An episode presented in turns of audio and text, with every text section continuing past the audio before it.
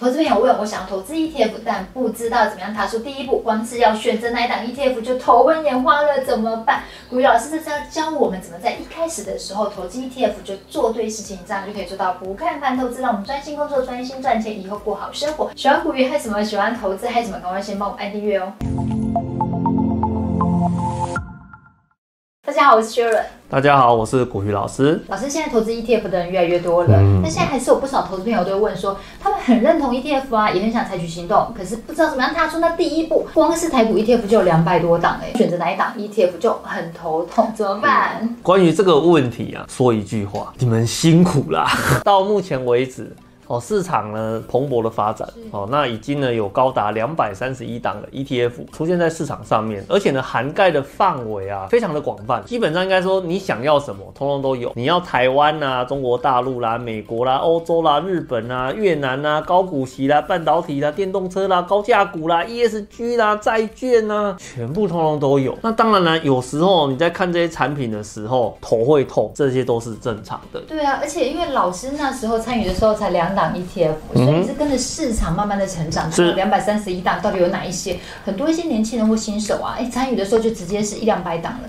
根本就无从选起。你要先搞清楚你想要什么，那接下来的话呢，才去缩减你的选项，那你自然比较容易找到你要的东西。哦，那你有要追求成长的话呢，你就要刻意去挑一些高风险高波动的啊，或是呢全市场型的嘛。另外一种的话就是说，哎，你是追求现金流的，那当然高风险全市场跟你没有关系嘛，你就要去挑那一些产品呢，它的发展策略就是以高股息当成诉求的，那或者是说呢，你去找一些收益型的债券，那你才能够满足你想要追求现金流的一个需求。那还有另外一种的话呢，就是说你喜欢特定的题材，一般产品的风险不够高，高再加更高，那你就可以去选择一些特定的主题市场。投资市场里面呢，充斥着各种人为的灾难。那这个人为的灾难，通常都起于一个相同的原因，你根本就不认识你自己啊，他就会决定你会不会买错东西。老师，我们整理出投资朋友在投资 ETF 上最常遇到的困难的七件事。第一个就是怎么样选标的。你选标的的部分呢，你一定要去符合你对投资的一个期待，以及呢你自己本身的投资的属性到底是什么。投资对你来讲，你就是想要取得现金流的，你就去挑债券啊，或是一些高股息的产品。好，那你今天呢投资呢是期待它长线的资产可以做增长哦，那你就会挑一些波动性比较大的，或是说你直接去买那种全市场型的一个产品，什么零零八五零啊，或者说我们之前节目有介绍像那种零零八八八之类的。还有呢，投资朋友遇到困难的第二件事情呢，就是资金怎么做分配啊？我觉得你根本就写错了，你知道吗？根本不是资金怎么做分配，你的资金指的是呢钱放在股票市场里面要怎么做分配嘛？其实这个很简单哦，你也可以做单纯的股债分配就好了。至于股票跟债券的比例怎么看？很简单啊，年纪大债券买多一点啊，哦，年纪轻股票买多一点啊，大家就这样子而已。是，老师之前也有在影片提到说，假设你是六十岁好了，嗯、那你就买六十趴的债券；四十岁的话，你买四十趴的债券。但是如果说你其实想问的不是这一个，你想问的是没有钱怎么办的话，对，要开源节流啦。然后真心的建议你，至少呢要记账记。一年以上，好好的去了解一下你的钱都花到哪里去，你才能够去拟定所谓的开源节流的计划。到底是要定期定额还是要单笔投资呢？定期定额的话呢，背后的意义叫做成本的平准化，就是透过市场不停的一个波动，然后呢，我们在这个波动的过程中做资金的投入，把我们长期的成本做一个拉平的动作。定期定额的话，它非常适合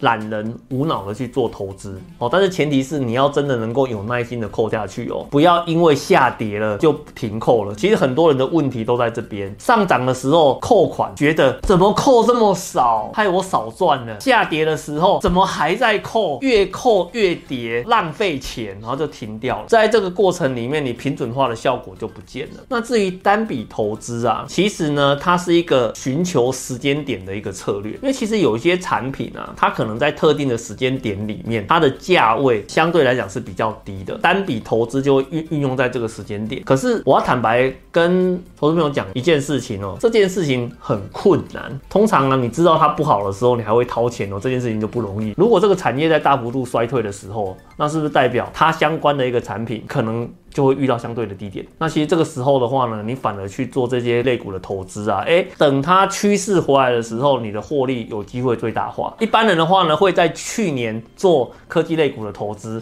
然后今年的话呢，会全部把它给卖光光，哎，就是一直卖光光。哦，那你要用单笔投资，那你要对你的产品很了解，或是说你愿意花时间去观察产业的特性，这样子的话呢，你。用单笔投资比较容易达到你要的一个效果，不然的话，定期定额闭着眼睛一直扣这样子就好了。长期平准化虽然不会拿到最大报酬，但是呢，长期来讲这个效果还是不错的。说到定期定额，大家就会想问，那每个月要扣几次？每档产品的特性会有点不太一样。那你如果真的很担心的话，哈，月初跟月中各扣一次，平准化就好了嘛。那老师，你会觉得说定期定额的话，扣多少钱以上比较划算吗？还是只要看你有多少现金就直接全部？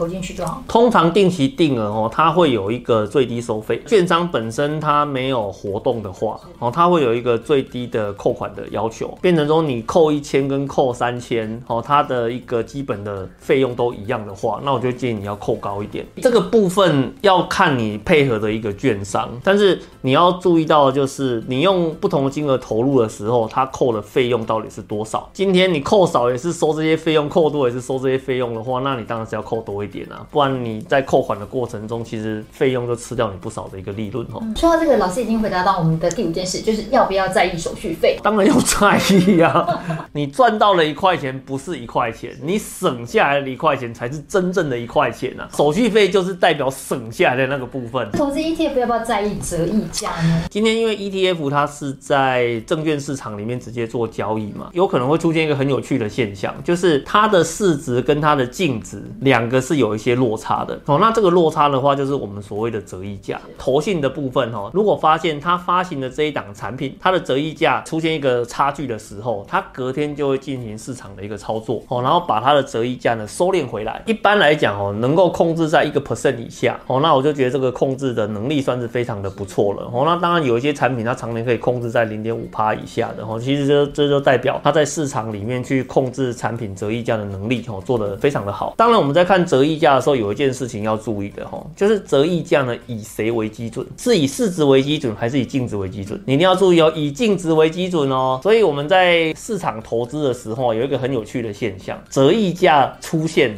隔天呢，就会有人要套利。以净值为基准，假设呢净值十块钱，投资人太疯狂了，结果呢它的市价呢是十一块。以净值为基准的条件之下，你可以去思考，投信隔天会做什么事情，会让它回归到十块钱。既然你都已经知道会让它回归到十块钱了，有一些呢擅长做交易的投资人就会利用这个机会来做套利的一个动作。通常都会发生在什么情况？新产品上市的时候，投资人很有期待的时候，期货原物料型的。ETF，你可能也要稍微注意一下它的那个折溢价。通常期货或是原物料型的 ETF 啊，它原本交易量没有很大，突然市场发生特定事件的时候，它会有大量供给筹码的需求。可是我的筹码很少啊，突然很多人买，那你的那个折溢价呢，就会突然变得很大，因为它发行的量又太少，导致投信呢，它能够去做折溢价调整的空间变小了，所以它就会出现一个很有趣的现象：折溢价你知我知很大。可是呢，他一直收不回来，所以这时候他们就会跟主管机关要求看可不可以增资，对，扩大他们的筹码，对，会增加他的筹码，然后去做一些价格上面的一个调节来。那我们买 ETF 的时候需要在意成交量吗？其实，与其在意成交量，不如在意 ETF 的规模。